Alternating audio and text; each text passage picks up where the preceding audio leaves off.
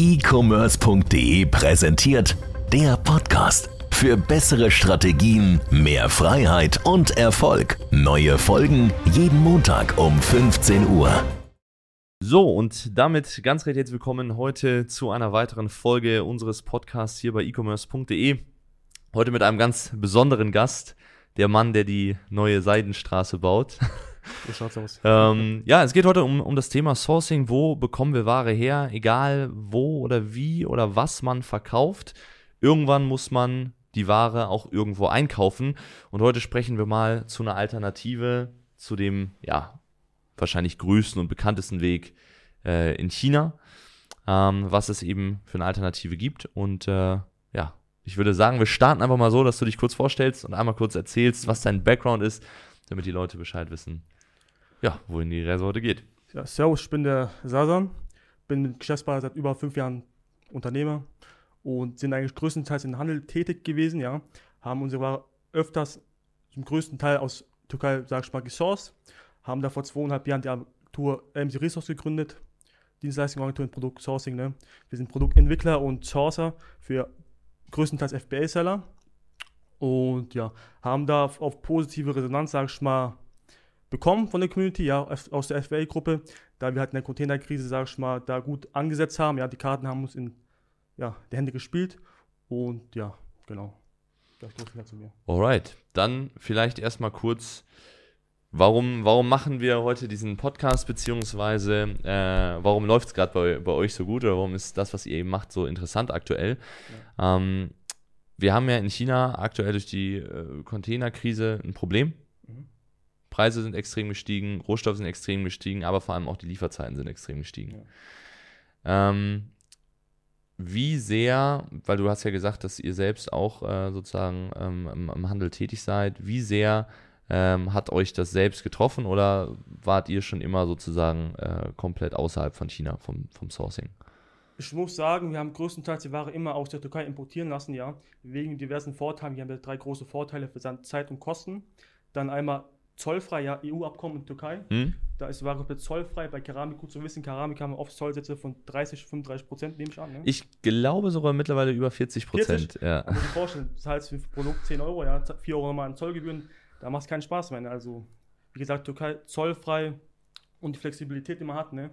Man hat eine Versandzeit, Versandzeit von 10 Tagen in China oft zwei bis drei Monate, ja, wenn man, sag ich mal, Glück hat. Wie gesagt, vor ja. zweieinhalb Jahren die Agentur gegründet in der Containerkrise.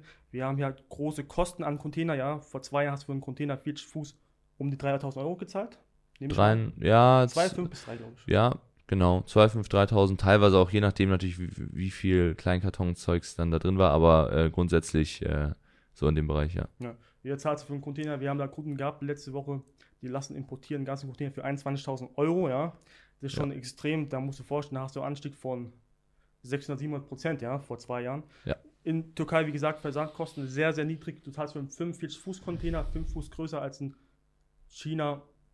40 um Fuß Container. Also sagen wir mal so ein Container, wo ordentlich was reinpasst. Wo ordentlich was reinpasst. Ja, Hause rein, voll Hütte, so ja. um die 3000 Euro. Versandzeit 10 Tagen, keine Zollsätze, eine Flexibilität, Cashflow-Problem als FBS kennt man ja. Ja. Muss halt sehr viel Geld an Ware binden, da wird noch kein Umsatz generiert bis dann zwei, drei Monate die Ware da ist. Ne? Können wir auch mal kurz an dem Punkt anhalten, weil das ist so eine Sache, gerade auch für Leute, die am Anfang stehen, die dieses, naja, Problem, aber die diesen, diesen Punkt oft gar nicht so ähm, bewusst sind. Man muss sich ja mal vorstellen, äh, wenn ich jetzt Ware einkaufe, dann überweise ich das Geld an den Hersteller, eine Anzahlung meistens 10 bis 30 Prozent, äh, wenn wir jetzt mal einfach von China ausgehen, äh, irgendwo 10 bis 30 Prozent, sondern produzieren die das Ganze dann ist die Ware fertig produziert, dann bezahlst du den Rest. Wenn du gesehen hast, ja, Ware ist fertig, Ware ist so, wie ich die haben wollte. Und dann ist die Ware aber natürlich nochmal unterwegs, anderthalb Monate, teilweise bis sie dann verkaufbar ist, zwei Monate. Und in der Zeit ist das ganze Kapital sozusagen schon in den Produkten. Das heißt, du kannst damit nicht mehr arbeiten, aber gleichzeitig kannst du noch gar nicht verkaufen, weil die Produkte eben noch nicht da sind. Aus, ja. Wenn du jetzt äh, eine Lieferzeit hast von nur zehn Tagen, dann ist das natürlich ein anderes Ding, weil du bezahlst das Geld und zehn Tage später kannst du schon äh, verkaufen und hast dementsprechend die Kapitalbindung ist viel geringer. Mhm. Das heißt, man kann schneller nachbestellen, schneller neue Produkte an den Markt bringen und hat nicht so diese extreme Kapitalbindung. So ja. schaut es aus, genau. Die meisten FBA-Seller-Kunden, also bei uns bestellen oft Ware, wir haben Querbeet-Kunden natürlich, den Neuling, der gerade beim Coaching startet, 100% Vollgas geben möchte, ja, bis hin zu Kunden, die natürlich über 100 Produktvarianten haben, ja, bis zu 500 Produktvarianten. Und die meisten Kunden bestellen oft Ware für vier bis sechs Monate zurzeit ja. bei uns, ja. Du musst halt vorstellen, wie viel Geld du an also wie viel Kapital du an der Ware einfach bindest, wenn du für vier, sechs Monate Ware einkaufst, ja. Und wenn du sowas in der Türkei, sag ich mal, bestellen würdest, ja, holst du vielleicht Ware für zwei Monate. Ergo hast du weniger Kapital an der Ware gebunden. Was machen wir mit dem Kapital? Natürlich neue Produkte auf den Markt bringen, ins Marketing investieren, ein gutes Coaching holen, ja. Und ja, kann man besser wachsen, besser skalieren und so weiter und so fort. Mhm. Deswegen ist es ein sehr, sehr großer Vorteil, wenn man, sag ich mal, so, ich muss sagen, nicht alle Produkte in der Türkei, also nicht alle Produkte sind in der Türkei möglich. Ja, wir haben drei Rohstoffkategorien, die ich gleich gerne erläutern würde, ja, ja, im Laufe des Gesprächs, was halt in der Türkei möglich ist, ja. Und ja, sag mal so, wenn ein Produkt in der Türkei möglich ist, ja, für einen guten Preis, ja, vielleicht für einen Preis wie vor zwei Jahren in China, dann holt natürlich Produkte aus Türkei, ne? Zwei Monate Versandzeit, äh, zehn Tage Versandzeit, zwei Monate Kapitalanbindung, ja. Also was, was würdest du sagen, jetzt erstmal so die Punkte, die die Türkei sozusagen als, als Sourcing-Land am interessantesten machen, sind kurze Lieferzeiten. Ja. Die Preise sind ähnlich wie in China, oder vielleicht kurz ähm, dazu, mhm. äh, wie, genau. wie, wie, kann man sich das sozusagen so vorstellen? Also natürlich vorausgesetzt, man kann das Produkt jetzt in der Türkei äh, produzieren, da können wir gleich nochmal drüber sprechen, welche Produkte man jetzt gut in der Türkei machen kann. Ähm, aber so, um mal so einen Vergleich herzustellen, wie, wie, wie kann man sich das vorstellen? Also wenn ich jetzt in China zum Beispiel 5 Euro für ein Produkt bezahlen würde im Einkauf, wie viel bezahle ich dann in der Türkei? Also die Produkte in, in der Türkei sind oft 10, 20 Prozent teurer als in China, ja. Okay. Man muss halt sagen, Türkei ist ja schon um die Ecke, ist in Europa, ja also ja, europamäßig, sag ich mal so, ja. Und da hat man halt höhere Lohnkosten, ja, und, und so weiter und so fort. Dann sind halt die Produkte 10, 20 Prozent teurer als in China. Jedoch spart man halt im Versand um die 600 Prozent, ja. Wenn dein Produkt im Versand 5 Euro kosten würde, ja, vor zwei Jahren, Möbelstück als Beispiel, und das kostet jetzt 30, 35 Euro, dann macht es auch keinen Spaß mehr, ne.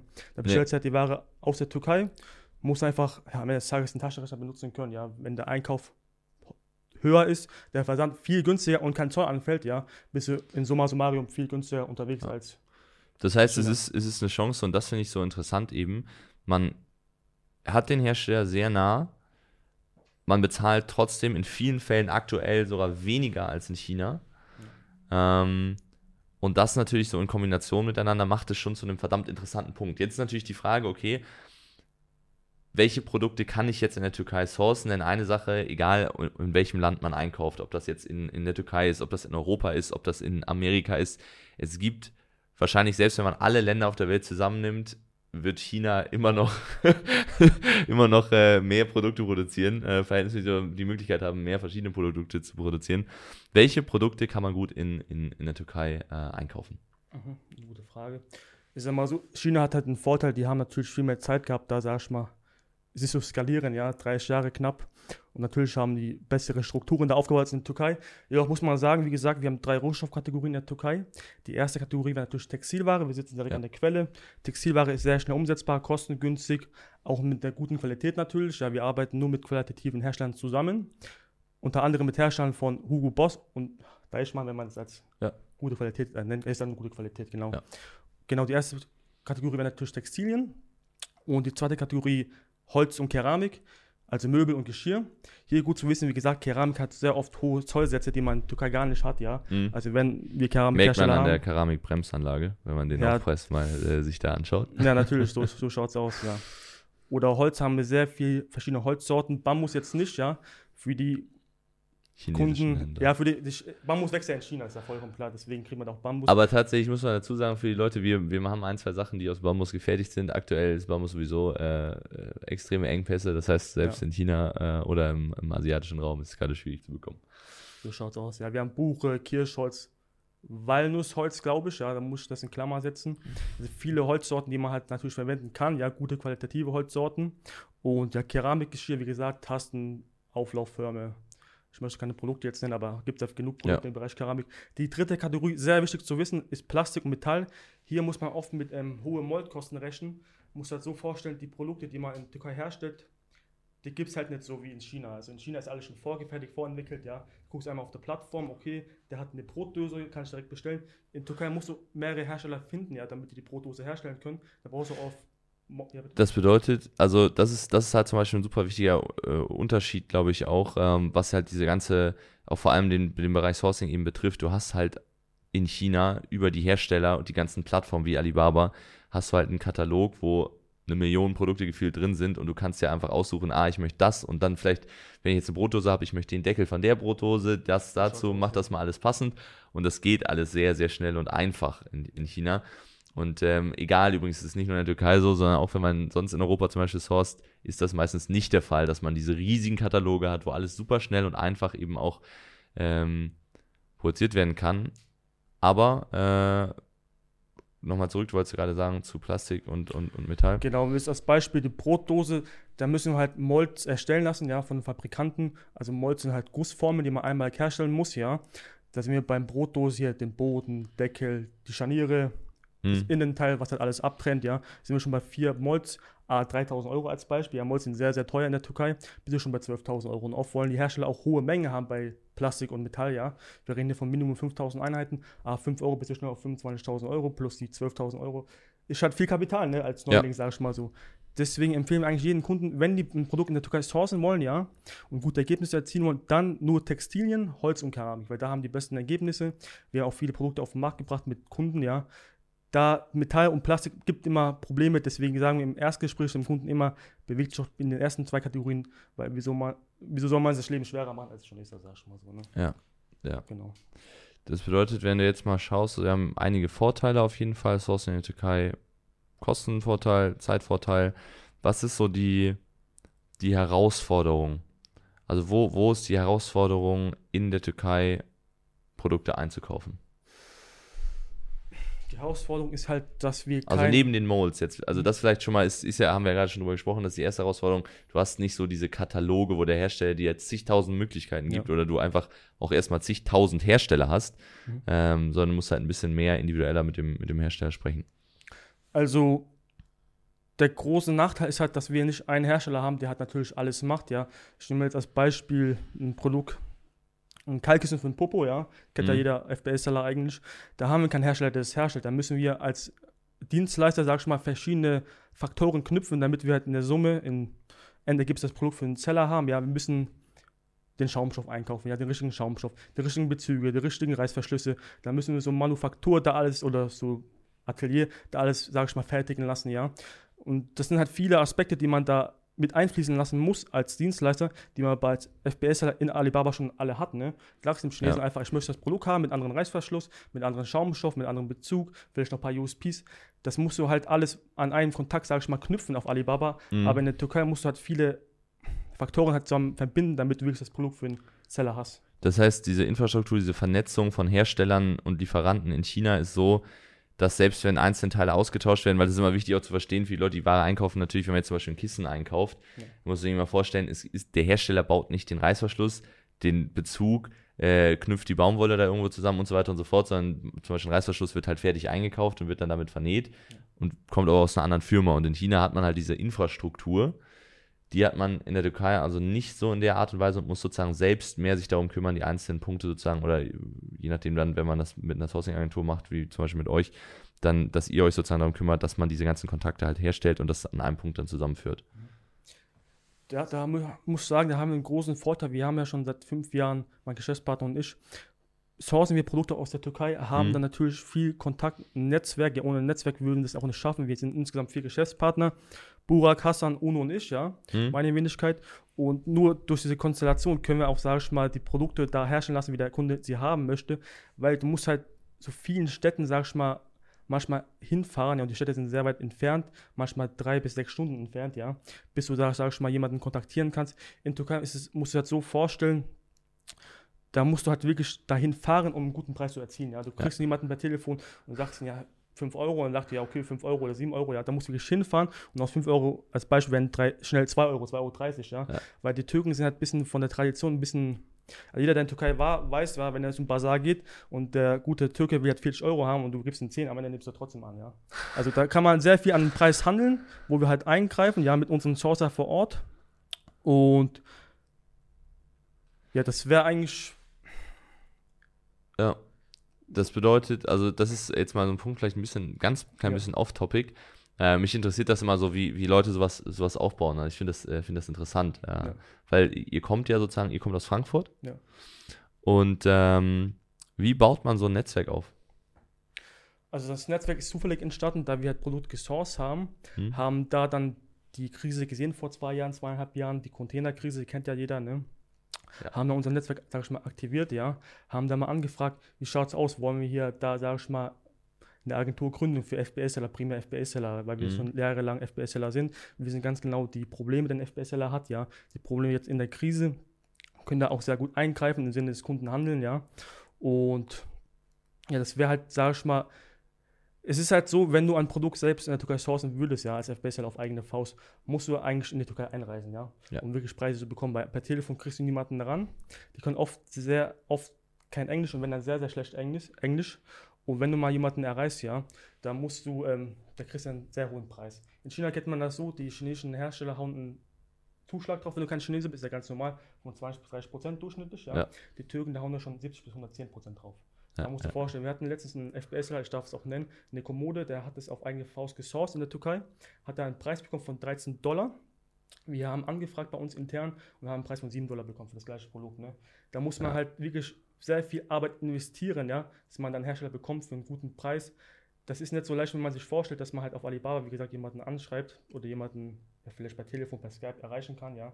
Da muss man sehr viel Arbeit investieren. Und am Ende des Tages bist du im Endergebnis viel teurer raus, ja, wenn du, sagst mal, das outsourcen würdest. Okay, alles klar. Dann äh, vielleicht nochmal so eine abschließende, abschließende Frage. Ähm, man hat jetzt ja sozusagen, also das ist, als ich damals angefangen habe mit Handel, war eigentlich, es gab damals nur China. Also wirklich nur China. Ich habe ja so in den letzten Jahren schon gemerkt, ähm, und wir haben das auch selbst immer mehr gemacht, dass man zum Beispiel, dass Europa an sich auch interessanter wurde. Ähm, teilweise auch, äh, auch Nordafrika äh, oder äh, zum Beispiel Pakistan, Indien oder so ein paar andere asiatische Länder, eben weil die Infrastruktur langsam auch in den Ländern besser geworden ist. Ähm, und dann eben, äh, eben auch so die, die Türkei. Wie siehst du so in den, in den nächsten, sagen wir mal so fünf bis zehn Jahren, wie wird sich das so entwickeln? Äh, glaubst du, dass es, dass es ähm, mehr noch äh, Türkei, Europa oder eben nicht China ist? Oder was, was ist so deine, deine ähm, Vision? Ja, ich denke mal, die meisten Seller, die es auf dem Markt sehen, ja generell Händler auf allen Plattformen, ja, die merken langsam, China, wenn man sich nur auf China, China konzentriert, ist es halt immer problematisch, ne? wenn man nur eine Option hat, anstatt man mehrere Optionen hat. hat ne? Wir haben jetzt die Krise. In der Krise muss man halt viele Optionen Standbeine aufbauen, ja, wo man andere Produkte sourcen kann. Hm? Es gibt natürlich Bangladesch, Pakistan, ähm, Ukraine, ja. Da haben wir natürlich Polen, Tschechien. Es gibt viele Länder, wo man Produkte herstellen kann. Der Verkäufer, also der Käufer, der Kunde auf Amazon, der möchte auch natürlich nicht Made in China haben, weil der verbindet halt China oft mit minderer Qualität, ja. Ist natürlich nicht so, wenn man richtig einkauft. Also er verbindet das halt, ne? und wenn da Made Europa steht, ist es für einen Kunden, sag ich mal, oder für den FBS natürlich auch ein Vorteil, wenn er ein Produkt aus Made Europa hat, ja. Ein sehr riesen Vorteil, der der Kunde von Amazon als Beispiel auch sieht. Und ich denke, es werden schon viele Seller andere Optionen suchen, ja, als China. Zudem, also wegen den Preisen halt, ne. Am Ende des Tages muss halt der Preis stimmen, dann muss die Marge stimmen, dann muss der Return of Investment stimmen. Und wenn man natürlich aus China oft kleine oder auch große Produkte source, und das stimmt halt alles nicht, dann muss man halt andere Optionen suchen, ne. Wie gesagt, die Versandpreise sind sehr, sehr hoch, was halt sehr schlecht in die Marge reinspielt, ja, für viele ähm, Mhm. FBS-Seller. Und es wird auch nicht aufhören, denke ich mal. Also ich denke mal, nächstes Jahr, ja, da werden wir nicht auf die unter 15.000, 13.000 Euro kommen pro Container, Container 100 Prozent. Da bin ich mir eigentlich schon sicher. Das wird noch dauern. Ja. Wenn was im Markt halt steigt vom Preis her, braucht es halt sehr, sehr lange, bis es, sag ich mal, wieder sinkt und auf den Ursprung wieder sowieso nicht denken. Das ist halt der Markt, ne? das ist halt immer so. Und ja, ich denke mal, man muss sich viele Optionen und Standbeine aufbauen. Türkei ist ein gutes Beispiel, ja, ist direkt Ja. um die Ecke. Ist halt immer so die Frage, wenn man ein Produkt aus einem anderen Land sourcen möchte, ja, wie kommt man an die Kontakte? Eine Webseite gibt es einige, ja, die sind halt sehr, sehr schlecht aufgebaut, ja. Ich denke mal, du kannst auch ein paar Webseiten. Also es, es gibt kein, das ist ganz wichtig, ich sage mal so, für die Leute, die auch, die nicht viel Zeit haben, sich mit dem Thema zu beschäftigen, es gibt kein zweites Alibaba, gibt es nicht. Nein. Es ist, Alibaba ist, ist großartig in der Art und Ja. Weise, wie es existiert, aber egal für welches Land außerhalb von China ist es sehr schwierig, über eine Plattform an Leute zu kommen, sondern man braucht immer entweder, man macht das mit, äh, mit Sourcing-Agenten oder man geht halt, da muss man mal sehr viel Glück haben, einfach eigentlich meistens direkt über Google ähm, oder eben so ein paar private Kontakte kann man ja auch mal, der eine oder andere hat sowas ja, Mhm. aber das ist immer sehr, sehr, sehr, sehr, sehr, ähm, antwortet der Hersteller überhaupt Sehr genau. bekommt man einen vernünftigen Preis, wie ist die Qualität und so weiter und so fort. Kann man natürlich auch alles hinbekommen, aber ähm, ist, ist meine Erfahrung auch von unseren Kunden her so, ähm, dass wir sehr wenig Leute haben, die den Weg gehen und sagen, hey, pass auf, ich mache jetzt alles auf eine Faust in Land XY, ja. ähm, sondern meistens ist es eben dann über eine Agentur oder ähm, einen Agenten direkt vor Ort oder ähm, eben Alibaba. Ja. Ja, oft muss man auf BSL auch sehen, wenn du schon drei, vier, fünf Produkte hast, ja, ob du wirklich deine Zeit da investieren möchtest, ob der Return halt ja. hoch genug ist, ja, ob du die Arbeit vielleicht abgibst, ja, dann von der Zeit halt Spaß, vom Einkauf halt mehr Spaß, ja. Es muss am Ende des Tages eigentlich automatisiert werden. Ja, als Unternehmer muss man Sachen automatisieren. Man kann nicht alles selbst übernehmen, man muss Arbeit abgeben, hat man einen viel größeren Hebel, ja, kann man sich auf andere Sachen konzentrieren. Genau. Okay. Ja. Also, ähm, Resümee auf jeden Fall für mich, äh, wir haben das ja auch schon äh, länger gemacht, wir machen jetzt auch die äh, ersten eigenen Produkte ähm, dann über die Türkei. Und äh, wir haben jetzt auch immer mehr Kunden, die sich äh, auch speziell auch bei euch melden, denen ihr sozusagen helft dabei, die richtigen Produkte und die richtigen Hersteller ähm, in der Türkei vor Ort zu finden mit den besten Einkaufspreisen. Und ich glaube persönlich, dass einfach so dieser Weg mehr Richtung Europa, Türkei ist halt ein Land davon einfach immer mehr gehen wird. Und ich glaube, Türkei hat gerade halt in diesen Bereichen, was du gesagt hast, Stoff, Holz, Keramik, ähm, einfach ein enormes Potenzial, weil es kostentechnisch deutlich günstiger nochmal ist als viele andere europäische Länder, äh, trotzdem eine gute Qualität hinbekommt und eben schnelle Lieferzeiten hat. Und wenn man das eben schafft, dann den richtigen Hersteller zu finden, äh, auch eine ähm, ja, extrem gute Möglichkeit ist. Aber das allgemeine Sourcing immer mehr von Asien auch weggeht, was für uns Händler sehr schön ist. Ja denn alle beschweren sich ja immer über die chinesischen Händler, aber die chinesischen Händler haben ja nur den Vorteil, solange sie in China sind und produzieren. Aus, ja. Und jetzt sind die Leute, die gerade in Europa sourcen, haben einen immer größer werdenden Vorteil durch diese eben hohen Schiffspreise, die nicht immer da sein werden. ich glaube nicht, sie werden, ich glaube, die werden in ein, zwei Jahren auch wieder deutlich runtergehen, also wirklich, wirklich wieder deutlich, deutlich runtergehen. Ähm, aber jetzt aktuell haben wir sie eben und äh, deswegen kann man auch jetzt gut reagieren. Genau. Okay, also, alles klar. Das heißt, für die Leute, ähm, die sich dafür interessieren, können sich gerne mal bei euch melden oder noch besser, äh, denn ich sage mal so, das Produkt, was man einkauft, letztendlich, ob man es jetzt in China einkauft, in der Türkei einkauft, in, in Polen einkauft, in der Ukraine einkauft. Wichtig ist erstmal, dass es das richtige Produkt ist, dass man dafür den richtigen Hersteller findet. Das heißt, äh, meldet euch entweder dort oder äh, direkt auch gerne äh, bei uns im Training, damit ihr erstmal das richtige Produkt findet. So schaut es aus, ja. Wofür ihr dann den richtigen Hersteller ja. sucht. Wichtig zu wissen, die meisten Kunden stellen sich vor, wenn die so irgendeine Agentur gehen oder ein Produkt sourcen wollen, ja, ja das in ein, zwei Wochen fertig entwickelt ist, ja. Sowas braucht halt immer Zeit, ja. Manche Produkte gehen schneller, manche nicht. Ich würde eigentlich jedem empfehlen, eineinhalb bis zwei Monate einzuplanen, bis ein Produkt bestellbereit ist. Ne? Also ja. Vorlaufzeit ist ja normal. Ja. Okay, dann dir vielen Dank für die äh, Antworten, für die Inputs und ähm, dann wollen wir mal schauen, dass wir gemeinsam mit unserem Einkaufsverhalten als Händler die europäische Wirtschaft äh, wieder vorantreiben und äh, die Produktionsstandorte hier stärker machen. Geil. Alles klar, macht's gut. Ciao, ciao. Ciao.